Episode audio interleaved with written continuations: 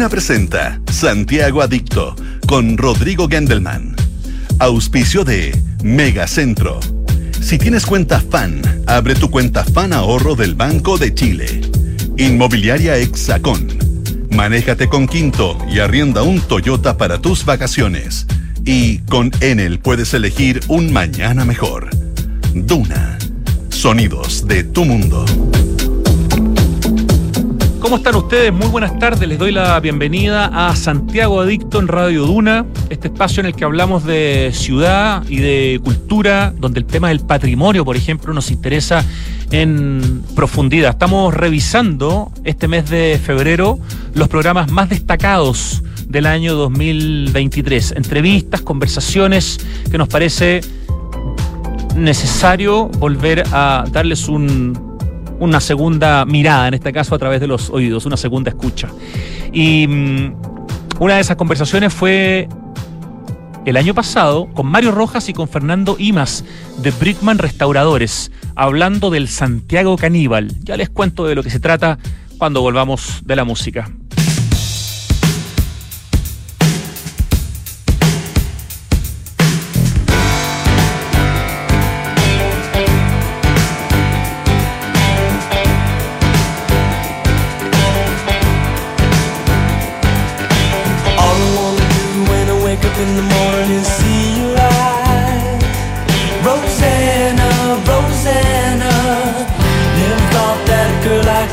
never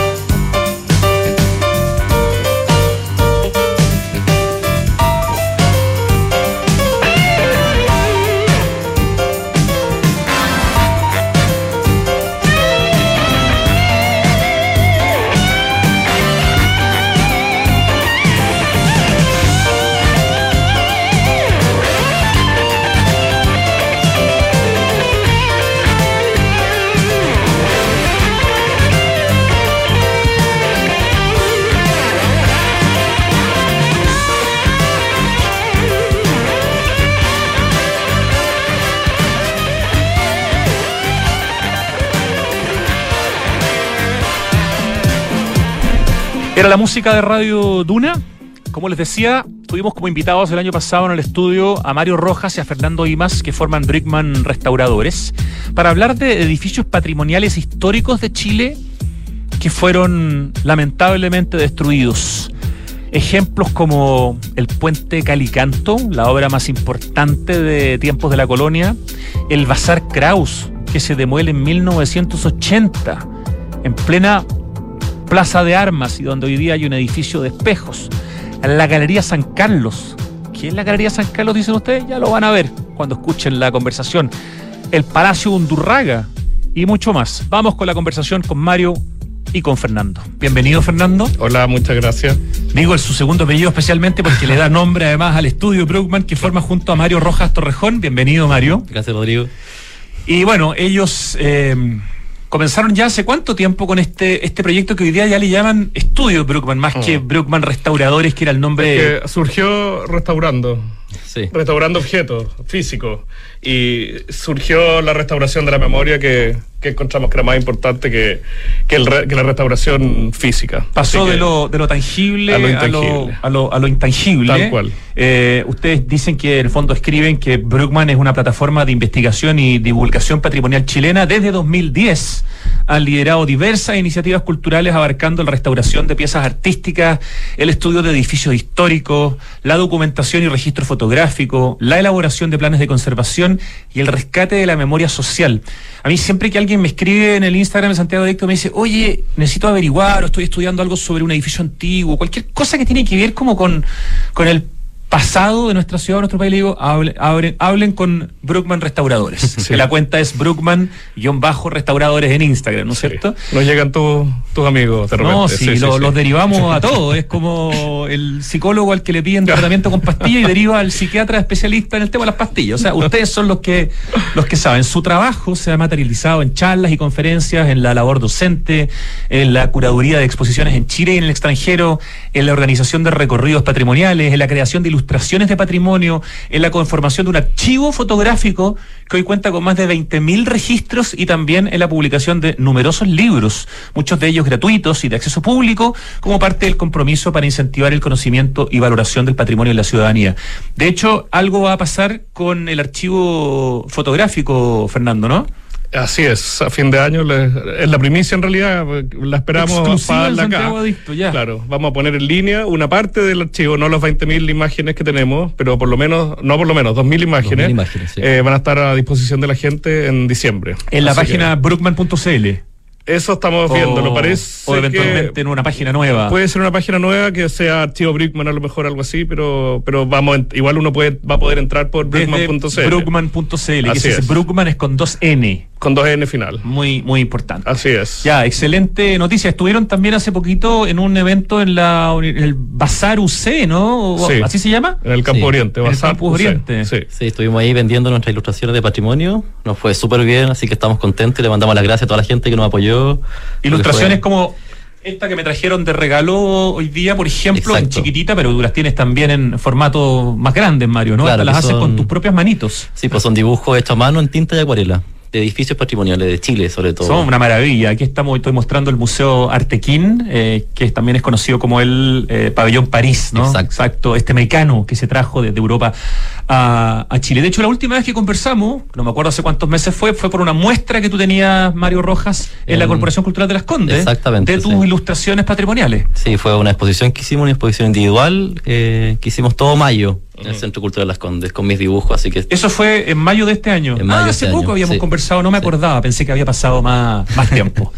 bueno, yo les, agregué, les agradezco desde ya el listado que hicieron eh, luego de una conversación, producto de un post en Instagram en la cuenta de Brookman-restauradores, hace poquitos días, sobre eh, un demolido palacio neogótico en la Alameda, en la esquina de Alameda con Estado, el Palacio Undurraga. Yo dije, pucha, hablemos de lugares como este y otros que en el fondo nos hemos farreado o que eventualmente por razones eh, más allá de nuestras capacidades se han caído, pero la mayoría en realidad mirando el listado son decisiones que hemos tomado como sociedad de manera pública o de manera privada para hacer desaparecer esto, estos lugares. Ustedes publicaron también hace algunos años eh, Mario, un libro llamado Santiago Caníbal, que tiene Sí. mucho que ver con lo que vamos a conversar, ¿no?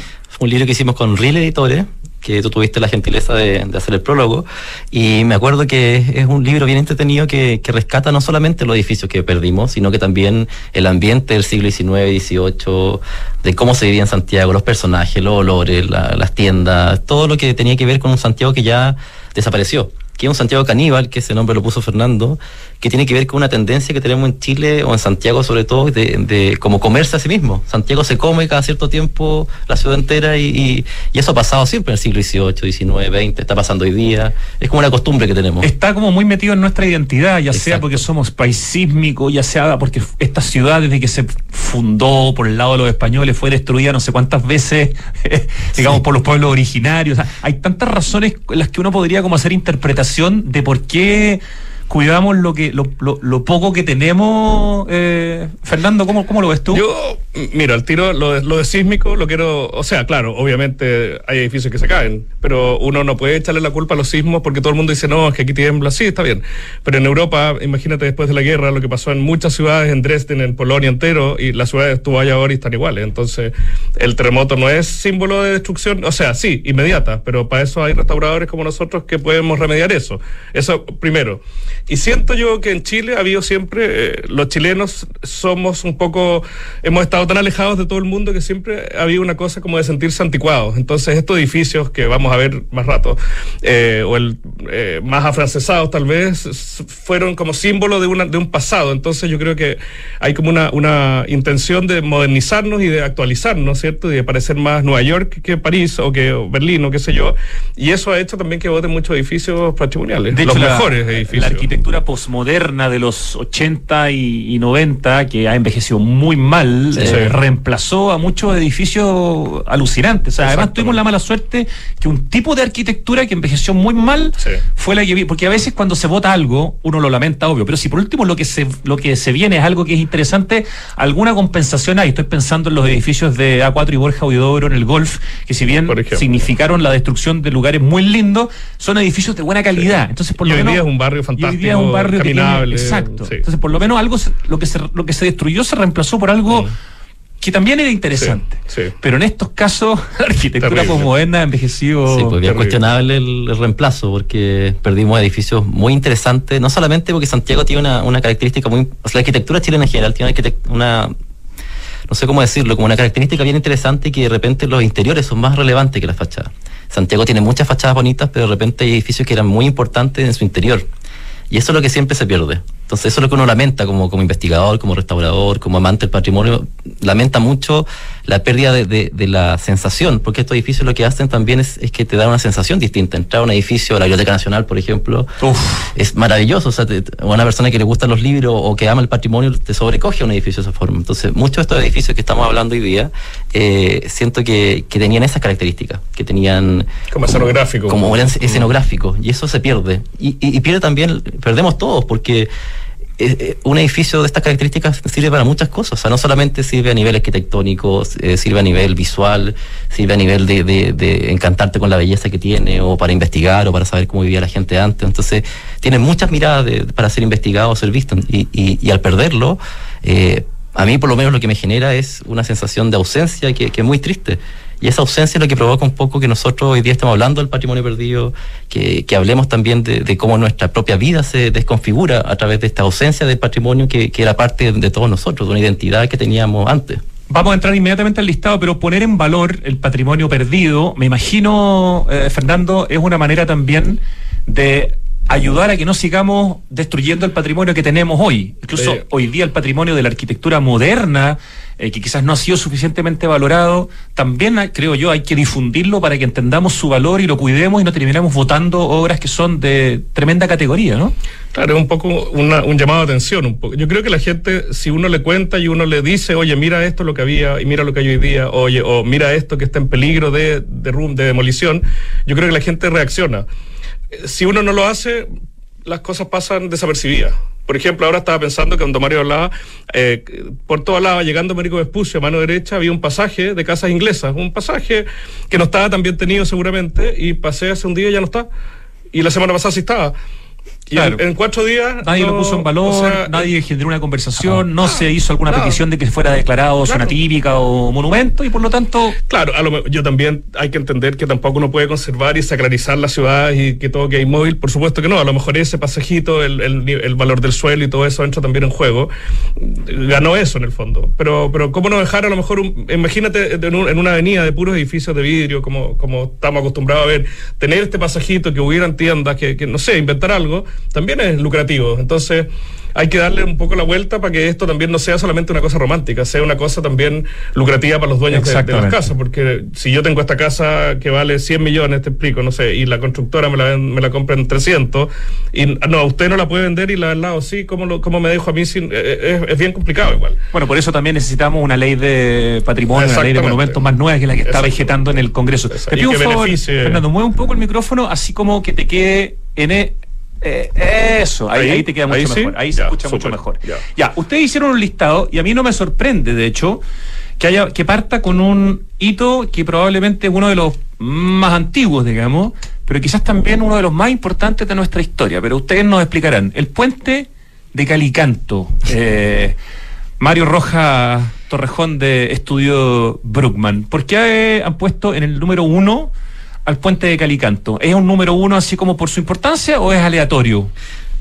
Mira, por la importancia siento que, lo pusimos, pero también porque refleja un poco el, primer como espacio del Santiago Caníbal que hablamos nosotros. O sea, est- esta ciudad de Vicuña Maquena que quería modernizarse y ser afrancesada, tiene que empezar a eliminar los íconos eh, coloniales que repre- representaban el pasado español.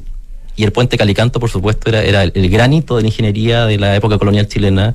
Eh, la encarga el corregidor Sañarto, que es otro personaje muy emblemático de la historia de muchas miradas, o sea, histórica, social, hasta de, mm, no sé, toda la- Prácticamente vivía en el puente durante su construcción. supone O sea, que era un, hombre 24-7 para la construcción del puente O sea, era como un hombre, pero que estaba todo el día mirando qué pasaba y, y se cuentan los pormenores de cómo se hizo el puente, con, con no sé, que acarrió personas que estaban, no sé, privadas de libertad y la, y la, la hizo trabajar. Entonces, hay, hay toda una historia como de leyenda que se forma a través del puente, pero que hacia el siglo XIX, eh, a fin del siglo XIX, eh, el puente empieza a entorpecer un poco el, el ideario un poco del- de esta ciudad moderna que quería formar Vicuña Maquena y, y todos los chilenos de la época. Y aprovechando la crecida, bueno, contemos un poco el puente. El puente era, estaba ubicado en, en sobre el río Mapocho, donde está hoy día el mercado central. Partía, de hecho, la calle Puente se llama Puente por, porque partía el puente por Tal ahí. cual. Y llegaba hasta donde está hoy día la estación Mapocho, por ahí. Era inmensamente Era largo, no me acuerdo su Sí. medida, pero eso nos, nos permite entender cuánto medía eh, el, el lecho del río Mapocho antes de que fuera canalizado. Exacto. Era, era bestial, no sé, estamos hablando de Y pienso también en 500 metros, 800 metros, no me acuerdo. Si alguien me puede soplar por WhatsApp, por favor, fe- feliz, pero en el fondo era un puente tremendo. Tremendo. Imagínate hacerlo en esa época, o sea, en- estamos hablando del siglo XVIII. En Chile, una, una, una capitanía muy pobre, precaria, que, que, emprende una obra de esta envergadura, o sea, ya de por sí era, era una cosa conservable solamente por el hecho de haberlo hecho. Y, cierto que, que la importancia que tenía, además de, de- de- de, no sé, de tratar de domar un poco el río, de juntar la chimba con el centro de Santiago, también tenía una importancia como social también muy, muy relevante para la época. Eh, pero hacia el siglo XIX, fin del siglo XIX, este, este, este puente empieza a entorpecer un poco los anhelos de, de la ciudad nueva y aprovechando la crecida de un río, del río Mapocho, por supuesto, que se desbordaba todos los años, hay una sección del puente que se cae. Una sección mínima, que se que cae parte. perfectamente se podría haber arreglado. Y con me- mejor tecnología que en la época colonial, ya, ya se podía haber hecho algún arreglo importante en el puente, quizá haberlo modernizado un poco en algún, en un segmento, pero lo que se decía es demolerlo completamente. Dura poquito más de un siglo porque se Sí. inaugura en 1780 y la demolición es en 1888, una, una, una fecha súper fácil de recordar, Exacto. ¿no? 1888, un día muy triste encuentro yo en nuestra historia. Piensa que el- el- al año siguiente, también para que un poco comparemos un poco lo que estaba pasando en el mundo, en 1889 se inaugura la Torre Eiffel. Claro. Entonces estamos en ese paralelo, o sea, estamos votando un puente colonial de 100 años que tenía en ese momento y estamos inaugurando la Torre Eiffel en Francia en ese momento. cero. Exactamente, entonces ya, se forma también otro, mundo. O sea, la Torre Eiffel también marca el inicio de una, época más moderna y que el puente Calicante ya no podía existir. Lamentablemente para la época eh, no, se demolió sin, sin reclamo. O sea, uno se empieza a leer los, diarios de la época y, las crónicas de ciertos personajes que habitaban en Santiago en ese momento, se demolió con mucho reparo. O sea, la gente comentaba carta al director, o sea, había noticias de, de cómo se iba a votar este puente colonial, la importancia que tenía. Entonces, siento que ahí hablamos de nuevo con el, con el tema de las autoridades. ¿Qué pasa con estas autoridades que de repente arbitrariamente quieren modernizar una ciudad y quieren como tratar de, de poner un poco el pie encima a todos los habitantes? Me contaba el cantero Rolando Abarca, que es un poco el, el, hombre que ha difundido la historia de los canteros. Lo estuve conversando con él el sábado en un reportaje que fuimos a hacer a Colina, a la zona de los canteros, eh, y, y, me contaba que el puente de Calicanto fue fundamental para expandir la cantidad de canteros en, en Chile, porque la necesidad del puente de Calicanto de canteros que supieran trabajar la piedra era fundamental y por lo tanto los canteros que existían, que habían venido de España, mandados por el rey, porque las primeras construcciones en madera fueron quemadas por los pueblos originarios y por lo tanto claro. los españoles necesitaban algo más fuerte y entonces ahí les mandan canteros mm. desde, desde España que al final nunca se vuelven y son los canteros que hasta el día de hoy están en, en Chile, le tienen que enseñar a personas que no son de las familias el trabajo de la cantería y ahí se amplía la cantidad de canteros en, en Santiago gracias al puente Calicanto. Entonces los canteros también son eh, personajes muy importantes en el desarrollo de este puente que lo perdimos en 1888.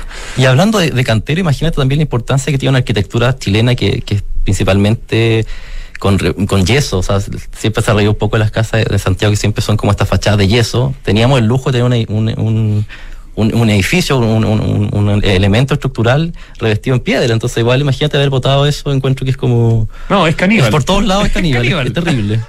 pero habla un poco de lo que hablamos, de lo que dijimos recién, esta cosa de sentirse anticuado. Estaba en París la Torre Eiffel de metal y esta, otro paradigma de construcción, otra vida. Entonces, ¿cómo tenemos este puente café de piedra? Votémoslo. Tengamos... Y además una negación con el, no, el pasado colonial, ¿no? Borrar ah, nuestro no, pasado colonial donde nos dominaban los conquistadores y ahora somos nosotros independientes, borremos los vestigios. Sí, Un, sí. Una mirada probablemente de no de largo plazo. Así es. Por eso el puente de Calicanto, esta obra liderada por el corregidor Luis Manuel de Sañartu ha sido escogida por Estudio Bruckman, que hoy día nos acompaña con sus dos fundadores, Fernando Imas Bruckman y Mario Rojas Torrejón, como la primera de estas eh, obras, edificios, puentes, etcétera, que ya no están, eh, que los perdimos y que si estuvieran, pucha, que los apreciaríamos. Vamos al segundo, que es mucho más reciente. Eh, eh, y, por eso también duele más la guata cuando uno ve lo que había y, y lo que se construyó posteriormente. Preséntenos, por favor, el Bazar Kraus. Ouch, me duele incluso escucharlo. Sí, ¿no es cierto? Es terrible. No, y ahora, o sea, hay mucha sí. gente que está escuchando que seguramente lo vio y vio el proceso de demolición porque fue un espectáculo. La gente se paraba en la plaza, bueno, primero decir que está en la plaza de armas, donde está cierto este edificio de, de, de, de espejos que, que, que, a la gente le encanta. Que, reflejan la catedral. Y que es la típica foto como lo moderno y lo antiguo, claro. para mí es lo horrible, o sea, lo terrible y, y, lo, y lo que debería estar, no sé. Eh, en el 80 mismo creo que se demolió 1980. ¿no? Entonces imagina, mucha gente, o sea, yo ya había nacido, ya yo también. Mario era una guagua, nosotros ya no me acuerdo de él físicamente, pero mucha gente que estaba escuchándonos sí, obviamente lo, lo conoció. O sea, y estaba fue en un, el corazón de la ciudad, fue en el año 80 y era, era una postal de Santiago. Más o sea, lindos de la ciudad. Absolutamente, absolutamente. El Bazar Kraus nace a principios del siglo XX, eh, es una tendencia que existió en Santiago que, que, que, se creaban estas primeras como grandes cadenas de comercio, como, una, como Gati Chávez, los Gobelinos como estas como grandes tiendas, multitiendas en esa época. Te interrumpo solo para decir que estamos mostrando en el streaming ah, imágenes enviadas ah, por ustedes, sí. más otras que va complementando nuestro director ahí, Lucho Cruces, genio del streaming, para mostrar esta joya de edificio que estaba en la Plaza de Armas, al lado de la catedral y que ya no está. Perdón, está entre la catedral y el correo exacto. central. Para que exacto, vea, donde hoy día está el edificio de, de espejos, espejos, que es de súper buenos arquitectos. Sí. Pero prefiero no nombrarlos porque los tengo como cariño y me da lata tener que hacerles bullying. Pero son súper buenos arquitectos que aquí yo no sé si eran conscientes de lo que estaban haciendo. No es un edificio, es el problema es lo, cómo dónde está y sí, qué había antes. El edificio, el edificio es bueno, en otra parte. Podríamos moverlo y, y volver a construir claro, y devolver el Bazar Kraus. Nos hablabas de estas sí, jugueterías, ¿no? De estos espacios es un edificio muy interesante porque, por un lado, refleja eh, la modernidad arquitectónica de, de principios del siglo XX, o sea, un edificio eh, de estructura metálica, con plantas libres, eh, con esta gran cúpula como de pizarra gris maravillosa que tenía y que también le daba mucho carácter a la Plaza de Armas. O sea, teníamos por un lado el Correo, la Catedral, el edificio Kraus, y al otro extremo está el, el, el edificio Edwards, que también es metálico. Entonces, hablaba un poco el lenguaje que se Cierto, quería lograr. Toda la razón. Toda una homogeneidad en la Plaza de Armas fue un edificio muy interesante porque lo, lo arrendó la, el Bazar Kraus, que era una tienda de juguetería, Kraus, muy famoso. De hecho, se llamaba Bazar Alemán. El Bazar Alemán. Claro. Pero en el fondo la gente le llamaba Bazar Kraus. Claro. Porque, eran los hermanos Kraus los que lo habían Exacto. fundado. Entonces la gente al final decía ser Kraus. Y eran cuatro niveles de, de maravillas para la época. Piensa que en ese momento estamos hablando de un Chile de principio del siglo XX, donde no mucha gente tiene acceso a tantas cosas, no se conocen muchos elementos, la gente tampoco viaja. Entonces, este señor lo que hacía era traer eh, juguetes de Alemania, entonces eran todos espectaculares. O sea, y, Era y- el lugar donde podías lugar. ver esas cosas. Exactamente. No había otra parte, Y digamos. habían trenes que se movían, habían vitrinas entre- entretenidas con muñecas. Entonces, también habla un poco no solamente de un, de un edificio arquitectónicamente muy interesante, sino que también significó una gran como marca en la vida de muchas generaciones, porque hay muchos cronistas que hablan, sobre todo de repente mujeres también que hablan, como Martina Barros, que habla de, de la época, o, o Iris también habla de cómo la- los niños se, se agolpaban en las vitrinas y lo que significaba para ellos de repente enfrentarse a las vitrinas del Bazar Kraus, que era como un poco una taquicardia que les daba porque sabían que iban a enfrentarse a estos juguetes increíbles que no podían ver en ninguna parte. Claro. Y, y eso siguió hasta por lo menos los años 50. Entonces, imagínate cuántas personas sentían la misma sensación y de repente de un día para otro, del año 80, se terminó esa sensación y se eliminó para siempre esa Te borraron tus recuerdos. No solamente eliminamos una obra arquitectónica increíble, sino que eliminamos todos los recuerdos asociados a tantas miles de familias santiaguinas y quizás chilenas probablemente, que quizás venían a Santiago, entre otras cosas, al Bazar Kraus y borrón. Y de un día para otro, Se acabó. chao. Y eso es la ausencia que hablamos al principio. Es como Sí. esa sensación como de amargura de, de una cosa que ya no está y que nunca va a estar y, y que tu misma vida se terminó porque ya no podéis contarle a nadie que aquí está esta cosa porque ya no existe. Y fue el año 80. Ahora. hace Ayer, 43 ayer, años. ayer. Ayer, Sí, ahora. estábamos todos vivos los Sí, que sí, estamos po, acá. sí, Algunos po. más viejos Más otros, guaguas que otros, Pero claro. estábamos todos. No, y lo que dice Mario, en en este caso, por ejemplo, es, es doble, porque era por fuera y por dentro. Uno ve la, la, la silueta, ¿cierto? La fachada del edificio, que es lo que uno siempre ve. Hay muchos edificios que uno no los conoce por dentro, pero este otro además tenía el, el- este símbolo de entrar. Gente, cuando hicimos el Santiago Caníbal, entrevistamos a muchas personas que conocían, que eran niños cuando esto estaba en auge, y era como, decían, como una tienda de Nueva York de la televisión, que tú entrabas y habían eh, es- trenes volando y pasaban la- eh, los aviones y todas estas cosas, y monos de peluche que se movían. O sea, no era solamente una tienda que entraba y a ver cajitas Claro, de cosas. qué terminaciones y qué Era algo que no nos imaginamos. tenía este tal edificio, cual, ¿no? tal cual. Y mucha gente, lo mismo que dice Mario, cuando iban con los papás al centro y, y- y se acercaban ya, les empezaba a dar nervio porque iban a, quizás que iban a encontrarse nuevos en las vitrinas y entrar era un espectáculo. Entonces, es, es una pérdida doble, encuentro yo. Muy, muy dolorosa para nosotros. Oh, sí, el programa de hoy es un programa Sí.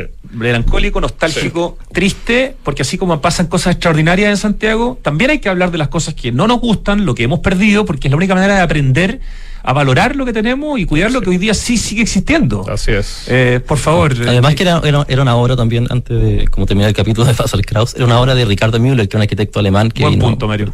Adolf Müller, perdón. Y es un arquitecto que, que hizo muchas cosas en Santiago importantes, pero de las que quedan muy pocas. Entonces, además perdimos, por ejemplo, el Pasar Kraus, el edificio de aguas que está en Alameda.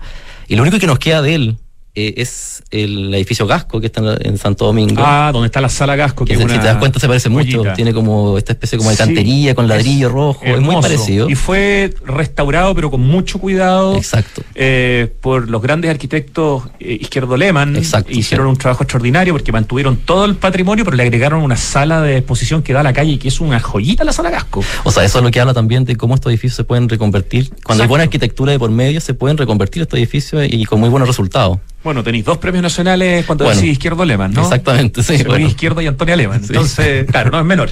Muy bien elegidos por la, por la marca en ese caso. Bueno, el Bazar Kraus, entonces, una gigantesca pérdida muy reciente, mucho más reciente que el puente de Calicanto, que era prácticamente un siglo anterior su demolición. Vámonos a otra pérdida de un lugar que, claro, ninguno de nosotros conoció, pero que cuando uno ve las imágenes dice, increíble lo que tuvimos, que es la Galería San Carlos, que probablemente si yo digo eso, hay, la mayoría de la gente que nos está escuchando debe decir, "Mm, No me suena. no debe asociar. Cuéntenos, por favor, ¿dónde estaba? ¿Qué era la Galería San Carlos? Ese es el edificio favorito de Mario, así que Ah, ya. no, Ah, ya. no puedo meter, no puedo hablar. Yo tengo que hablar. Ok. Eh, la Galería de San Carlos estaba en el portal eh, Maclur, que estaba en la Plaza de Armas, está hoy día el, el portal Bulne, el portal de las carteras Claro. que se conoce en la Plaza de Armas. Donde hoy día están todos estos restaurantes relativamente nuevos Exacto. que deben tener 6, 5 años, Ahí 7 mismo. años. Antes de ese ¿cierto? portal existía un portal más antiguo y dentro de ese portal que había un pasaje de interior, que donde está hoy día la calle Phillips, por atrás, estaba la Galería San Carlos. Que fue un poco una tendencia que llegó a Chile cuando llega, por ejemplo, no sé, François Brunet de Benz, que es el arquitecto que fo- forma el curso de arquitectura y, y trae todo este influjo francés a Chile. Eh, lo que trae también es un nuevo tipo de comercio, que son las galerías comerciales, como en París o en, Buenos Aires, que están estas galerías como techadas, que es donde se venden cosas. Y los chilenos quisimos hacer lo mismo. Entonces el, general Bulne hace el, pasaje Bulne, que hoy día es el, pasaje Mate.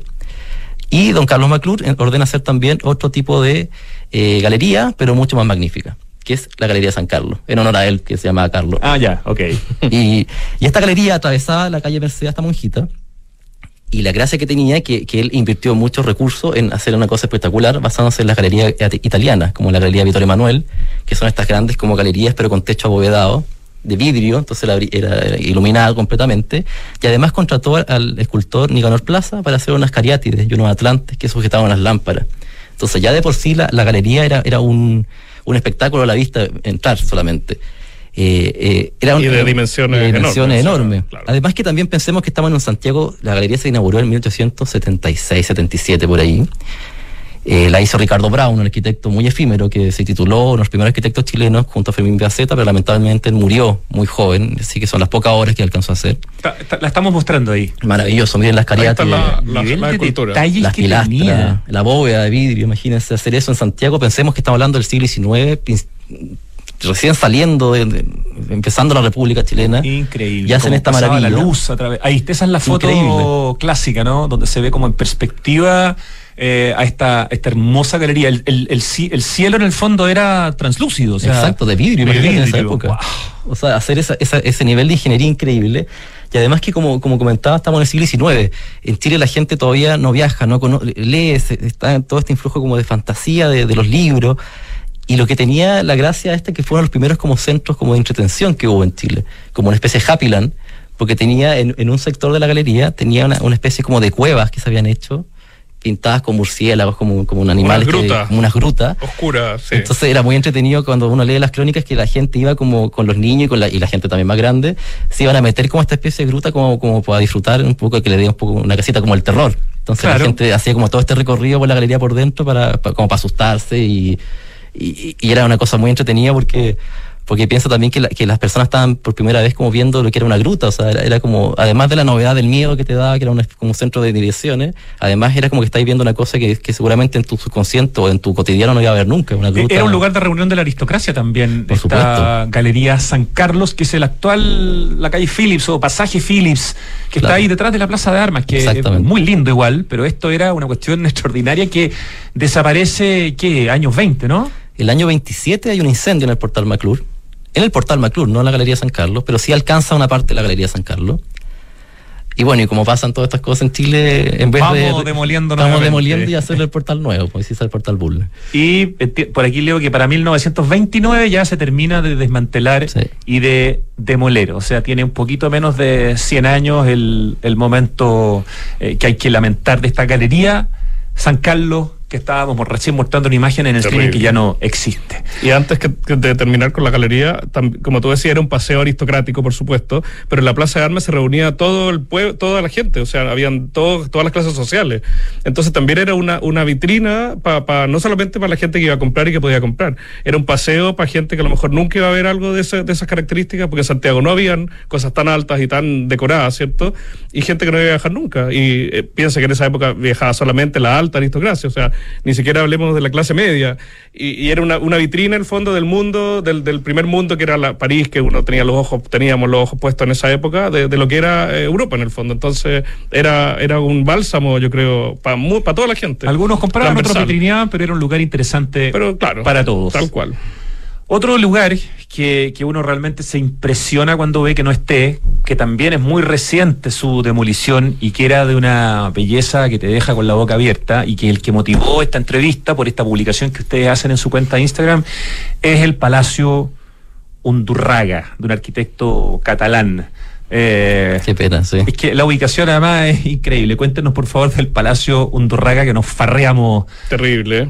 Bueno, esas fotos son dolorosas porque hay una foto incluso, no sé si la, si la mandó Mario. Vamos a empezar eh, De noche, eh, terrible, que se ve como que uno la ve y uno tiene que volver a ver, a, asegurarse que es Chile porque no aparece. de, de, Uva, de Forteza, ¿cierto? José Forteza, en la esquina de Alameda Conectado. Esa conectado. foto, sí, tú, esa. es la foto de noche que, que, me ha impactado siempre, porque si no estuviera ese edificio no, que está el frente, barrio gótico de Barcelona. O parece o... un castillo en Inglaterra, claro. cualquier cosa. Eh, claro, el edificio al frente el que nos delata que es Santiago y que lo conocemos.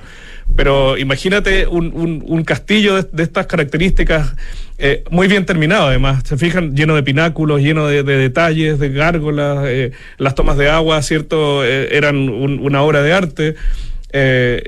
Eh, a mí te juro, yo creo que no sé cuál, cuál es la que me duele más en realidad. Cada vez que veo una, es, siento que es la que más me duele, pero este es uno de los edificios que hoy día, si estuviera en pie, sería bueno, una postal absolutamente de Santiago. Alameda, esquina, Estado. En la y, esquina misma. Y su extensión por la Alameda, además, ¿no es cierto? Por la Alameda y menos por la Alameda, más por Estado. Ah, más por Estado. Un okay. edificio que era como primo, en realidad, que era un edificio como de renta que estaba más hacia adentro, que no era exactamente igual, pero era gótico también. Entonces era una continuidad casi media cuadra, yo creo, sí, por lo menos. Ahí se ve en la foto. El, Ahí el... se ve, esa es la esquina, claro. La, a la derecha se ve un poco el edificio. O sea, eh, imagínense, tenía 25 metros de altura la torre. Era un edificio que mezclaba el gótico flamenco, que era un gótico muy decorativo. En plena Alameda, o sea, teníamos de repente en, en Alameda de las Delicias, al lado de una casa, la casa Haviland, se ve ahí, que es una casa de este estilo. En primer plano, en el fondo, estamos viendo claro, el Palacio Undurraga, ¿no es cierto? Claro, qué maravilla. Y lo manda a hacer Luis Undurraga con su, con su mujer para su familia y, y tiene cuatro niveles, o sea, el primer nivel se usaba de comercio y los el segundo, tercero y cuarto se usaba como residencia, o sea, era una, era una, una casa espectacular con un hall de doble altura, pintado gótico adentro completamente, con capilla, con, con comedor, con distintos salones, con escritorio, con primeros adelantos técnicos, tenía ascensor, tenía teléfono, tenía garage. Y locales comerciales en la primera planta, evidentemente, Exacto. aprovechando la, el, el, espacio, digamos, tan, tan urbano, tan, tan importante. ¿Tienen, ¿Se acuerdan qué es lo que hay hoy día en esa esquina exactamente? No, no, no lo tengo Hay un claro edificio del año 70, el, el, año 76 creo que se demolió este palacio. Sí, bien cuadrado. Y un edificio cuadrado que está al lado del, del famoso edificio grande que es como Eurocentro, que está... Mm. Ok. Sí, está justo al lado que es un edificio que sigue la misma línea, estos edificios metálicos del año 70 que son como de vidrio con, con metal que claro, seguramente en su momento representó una modernidad, pero que hoy día no, no envejeció muy bonito. Y, y, la verdad que pensando en lo que había, eh, por supuesto uno preferiría el Palacio Undurraga. Como... Esto se demolió en 1976. Exacto, tampoco Mira, ahí tanto esa foto es como una lo, como lo veríamos hoy día en realidad, increíble. Como si lo situáramos, digamos, en claro, el Santiago lo que veríamos hoy día, eh, actual. 1976, también por lo menos yo estaba vivo. Yo estaba eh, muchas de las personas que nos sí. están escuchando también estaban vivos y lo votamos. ¿Hay algún conocimiento respecto de cuál fue la razón o qué motivó la venta, digamos, la venta y la, y la demolición?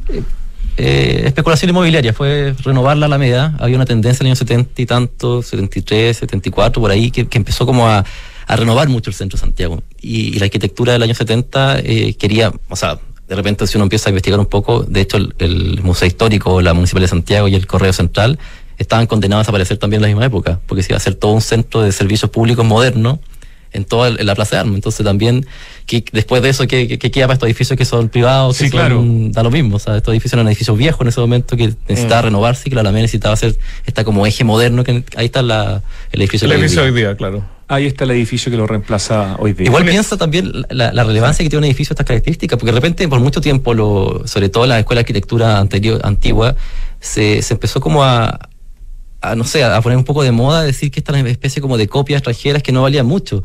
Pero, pero en nuestro contexto urbano, en nuestro contexto social de, de, del Chile de, del siglo XX, este edificio era muy valioso porque representaba una arquitectura foránea que, que, era relevante a nivel histórico. O sea, de repente era una especie como de, enseñanza de distintos estilos arquitectónicos, arquitectura historicista que de repente te podía llevar, no sé, a Arabia, te podía llevar a, la, época gótica, te llevaba al neoclásico francés. Entonces, era una ciudad muy entretenida y mucho más, más dinámica de lo que hoy día, quizás. Oye, me está comentando por WhatsApp la arquitecta Carolina Katz a propósito de una columna que escribió en Vivienda y Decoración que se llama Salvar El Salvador. Eh, que se refiere evidentemente a salvar la parte patrimonial de, del, del, Hospital Salvador. Me sí. dice, estoy oyendo tu programa y no puedo no comentarte que hay que salvar el Hospital eh, Salvador. Dice, con 202 metros de largo, siendo 120 de estos los correspondientes al ancho del río y los restantes eran las rampas necesarias para alcanzar la altura de la calzada. El puente se elevaba a más de 12 metros de altura sobre el río y tenía un total de 9 de arco. Ah, esta es información ah, que me del, está mandando de, de, otra cosa, de, del, del, puente Calicanto. Calicanto. Sí, tenía claro. 200 metros ya. Yo estaba exagerando un poquito mucho. Gracias, eh, Carolina. Entonces son dos temas. Sí, salvar. Eh, el patrimonio que tiene el, el, Hospital Salvador y la información que nos mandaste sobre el puente Calicanto. bueno, Muchísimas gracias. más gracias y a leer la columna de Carolina sobre, la, sobre el Hospital Salvador. Eh, Palacio Undurraga, entonces, lo perdimos el año 76, Alameda con Estado. O sea, ahí en vista, eh, frente a la vista de todos los santiaguinos. Terrible. Se nos fue. Eh, vamos a un, no sé, capaz que va a ser el último o penúltimo lugar, el tiempo vuela y tenemos muchos lugares, así que está claro que esta es la primera parte de este programa. Este es un lugar que, eh, si bien como parque probablemente eh, muchos han escuchado su existencia, no sé cuántos lo conocen, y lo que desapareció probablemente muy pocos lo, lo vieron. La Casa Pompeyana de José Arrieta. Sí, maravillosa casa. Estamos Eh, hablando bien aquí de desconocida. Peñalolén, ¿no es cierto? No, O- en la, la, la calle casa del centro. Ah, yo pensé Frente que... al Teatro Municipal. Yo pensé que era No. el Palacio, No. porque hay un, un espacio La, el patrimonial. Peñalolén era la casa de verano de los Arrieta. Ah, ya. Que ahora, claro, uno camina y llega ahí al tiro, a la- pero en esa época... Donde día está la Universidad SEC. Exactamente. Ya no, aquí estamos hablando Exactamente. entonces de una, la casa De, donde vivían en Santiago. en Santiago. Claro. Ya. No, una casa increíble. Ah, justo frente al Teatro Municipal. donde está hoy día el Club de la Fach, eran vecinos del Club de la Fach. Una casa que hizo el arquitecto Paul Latú, que es el mismo del Palacio Cousiño, se Sí, imagina claro. el nivel de casa que era. Y siempre nos llamaba mucho la atención porque la denominaban la gente en la época, le decían la casa pompeyana al señor Arrieta. ¿Por qué? Y yo decía, ¿pero por qué? Lo mismo Sí, decía. porque uno miraba la fachada y era como, ¿por qué? Claro, Y, y de repente veíamos fotos por dentro, porque la casa pasó a ser después del Club Hípico, y era un centro social del Club Hípico, y uno ve las fotos por dentro y, y es una casa normal, pero como normal, entre, entre comillas, pero, pero no, no, no diferente a otras casas de la época.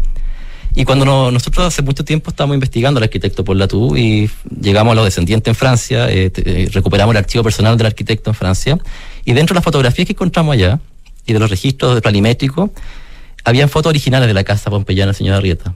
Y habían fotografías que el, que el arquitecto tomó en 1873, 74, cuando la construyó. Y claramente nos dimos cuenta porque era pompeyana. Porque estaba viendo una foto, claro. pintada completamente adentro con frescos pompeyanos. Era, era una casa que tenía grecas romanas, tenía esta especie como de... Bueno, todos los elementos que hablan un poco del lenguaje pompeyano y por eso ahí se puede ver claramente cómo estaba pintada En- en- completamente. más en fácil, ¿qué significa que algo sea pompeyano? Que recuerda a, A Pompeya. Pompeya, ¿no? La, la ciudad destruida por el Vesubio. Exactamente. O sea, en el siglo XIX, cuando, cuando esta casa se construye, Pompeya ya se había redescubierto hace unos años atrás y, genera un boom. Ah, se puso muy se de puso moda. muy de moda. Es como la Alhambra, cuando de repente se redescubrió la Alhambra, que todos querían ser Alhambra y todos Sí, claro. cosas de Alhambra. Perfecto. Es lo mismo. Pompeya se puso muy de moda y todo el mundo quería vivir en Pompeya porque representaba un poco el pasado clásico, el pasado elegante del, del neoclásico eh, italiano. Entonces, la casa pompeyana del señor Arrieta se denominaba así porque estaba completamente pintada por dentro con fresco. Entonces era, era una cosa increíble tener en Santiago una casa que está que evocaba un poco el- el- la, la lejana Italia, la lejana Pompeya, y que este señor vivía ahí. Esta casa fue muy importante también, no solamente porque la hizo por Latú, sino que el señor Arrieta se preocupó mucho de la, de la arte y la cultura en la época. Él hizo la primera, el primer concierto de cámara en Chile, eh, él hacía tertulias musicales, promovió a Enrique Soro, a Rosita Renar, a todos los, los artistas de la época, su hijo también, Rosita Renar, lo hizo. su Promoví hijo. y pagaba. Que eso es muy importante Eh, también. muy importante. Era un filántropo. y muy callado, eh, muy filántropo, tal cual. ¿Tenemos noción de cuándo fue demolida? ¿Por Sí. qué la casa pompeyana de José Arrieta frente al Teatro Municipal? Por lo tanto, en la Era- calle... Era la calle Agustina, En con Agustina. San Antonio, Ajá. justo en la esquina. Hoy día está, hay un edificio que era del Club Hípico, eh, un edificio moderno como de 12 pisos. El año 50, 50 y poco, eh, el Club Hípico vende, la- el- o sea, no vende en realidad, hace un nuevo edificio. Entonces ellos deciden demoler la casa, que es su centro social, para construir este nuevo edificio de departamentos. Y se, se demuele la casa Entonces lo completamente. perdimos en la década de los 50, Los 50. esta casa pompeyana de José Arrieta. Y la, la gracia que tiene también es que, ¿qué nos queda de la casa pompeyana, señor Arrieta? Nos quedan los medallones del Teatro Municipal. Esos medallones que hoy día uno ve en que estaban hasta el monumento a. a ver, no me acuerdo el nombre. A Mequis, al alcalde Mequis. al alcalde. Mequis, Mm. que está el Teatro Municipal, la fachada queda justo como con tenderín, se llama esa calle Sí. Eh, hay, unos, hay tres medallones grandes Sí. de colores y esos medallones pertenecían a la casa del señor Arrieta. Entonces, Ah. cuando la demuelen, no sé por qué, alguien Los salva, los salva y- y, se los dona al, al- al Y, esos medallones son los que tuvieron una polémica el año 2020 cuando se pintó parte del centro y se y la gente pensó que los habían pintado Exacto. blanco por encima. Sí. Y el teatro los había protegido de la pintura y por lo tanto se mantuvieron. Pero Se hubo toda una polémica, incluso salió en el polígrafo del Mercurio, en todas partes, que era falso lo que estaba mucha gente acusando de que habíamos destruido los medallones del teatro municipal con esta pintura por encima. Sí, pues me acuerdo que además fue como en pandemia, entonces como que no Claro. todo el mundo podía ir a ver qué estaba pasando. No, entonces-. Pero finalmente se protegieron y Sí. hoy día supongo que si uno pasa los ve, digamos. Sí, y hay cuatro, porque eran ocho medallones originales en la casa. Y los otros cuatro, Los otros cuatro sabemos. Sustraídos por manos extrañas. Puede ser, no sabemos. No, les O puede ser que hayan estado en la casa de Peñalolén también, porque una de las fotos que vimos que hay un patio, ellos tenían un patio pompeyano allá también, y un teatro pompeyano. Entonces también a lo mejor hay cosas que se fueron a Peñalolén, no, no sabemos. Y en Peñalolén, en este pal- en este esta casa de verano del señor Arrieta, ¿ustedes han podido estar en los últimos años? ¿Han visto en qué estado está ese lugar? Sí. Que fue declarado monumento, Sí. todo caso. Ahí tenemos un patrimonio en peligro. Ajá. Es bien eh, penoso como está hoy día. Está absolutamente abandonado. Ahora con las lluvias, ojalá había una haya, ponte tú, de que tenía 300 años, se secó. La eh, universidad que la, que la ocupaba dejó de... La Universidad SEC, que era Sí. donde nosotros estudiamos, Sí. la Universidad Internacional SEC estaba ahí por muchos años. Pero dejó de... Ahora de- es el colegio SEC. ahora es Una colegio. parte. Ajá. Pero creo que el, pa- el pa- bueno, no sé, eso no lo sabemos mucho porque no, no hemos tenido mucho mucha llegada, ¿cierto?, con, con ellos para saber más.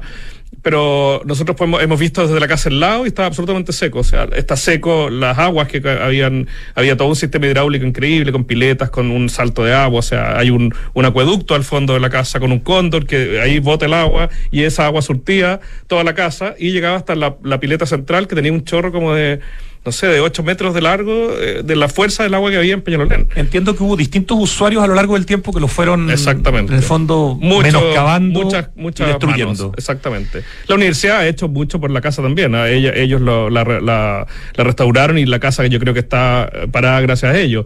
Pero uno no puede arreglar una cosa, es como un auto, no lo puede arreglar una sola vez y después en algún momento va a volver a fallar. Esto tiene que tener una mantención. Y el parque es, par- es también es patrimonio, no solamente la casa. Sí, claro. El parque es, olvídate, o sea, es para un, para un capítulo completo. Lo que Buenísimo. hay ahí, olvídate, no, no, no sabemos. Capítulo que sin duda vamos a tener que hacer por segunda vez porque de los 13 hitos que mandaron alcanzamos a hacer apenas 6. ¿En O sea, justo la mitad. Claro. Ya. Así que, ¿les parece que esta sea la primera parte del Santiago caníbal, del Santiago que se fue, eh, del Santiago que ya no existe a través de estos, de estos distintos hitos? No, feliz, feliz. sí. Ya, después coordinamos la fecha entonces para la próxima Buenísimo.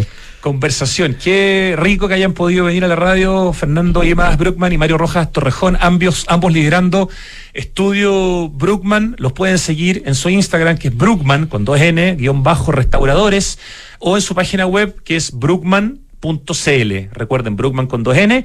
Manténganos informados de cuándo van a subir este parte de su archivo fotográfico con más de 2.000 imágenes eh, para que van a estar disponibles en el fondo para, para todos, Así para es. poder difundir esa, esa noticia. Todas estas fotos que vimos van a estar ahí en ese portal nuevo y, y muchas otras que van a sorprenderse porque hay algunas que Maravilloso. Ni, ni se imaginan lo que tenemos, así que ya, ya verán. ya Gracias verán. por las fotos que nos mandaron para poder mostrarlas hoy día a través del streaming. Algunas las compartimos a través del Instagram de Santiago Adicto.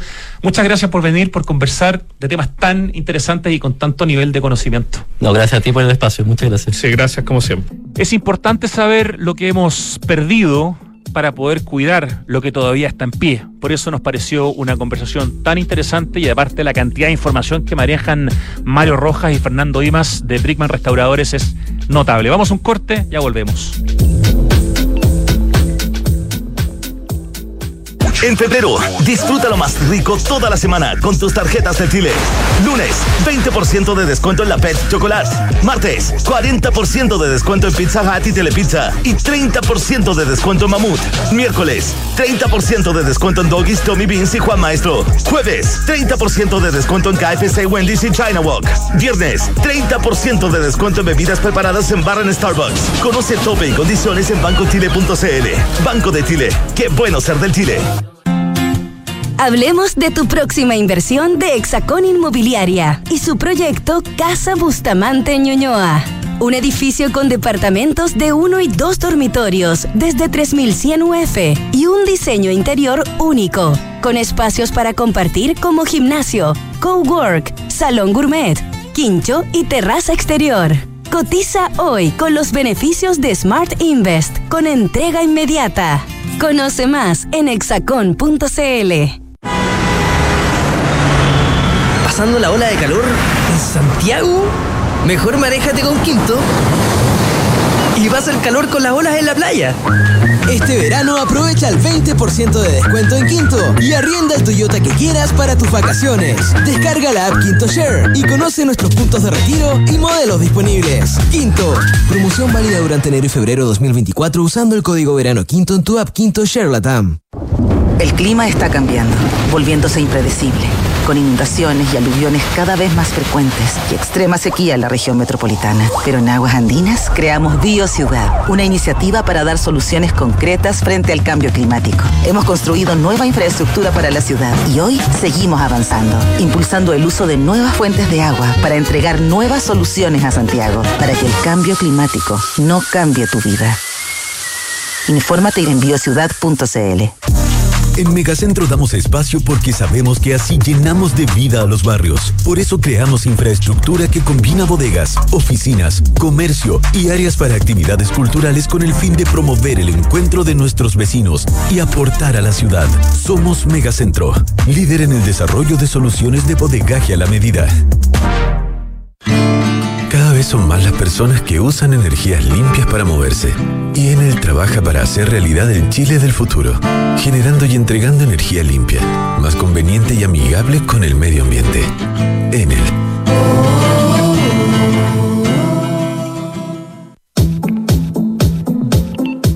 Cada vez son más las personas que usan energías limpias para moverse y Enel trabaja para hacer realidad el Chile del futuro generando y entregando energía limpia, más conveniente y amigable con el medio ambiente.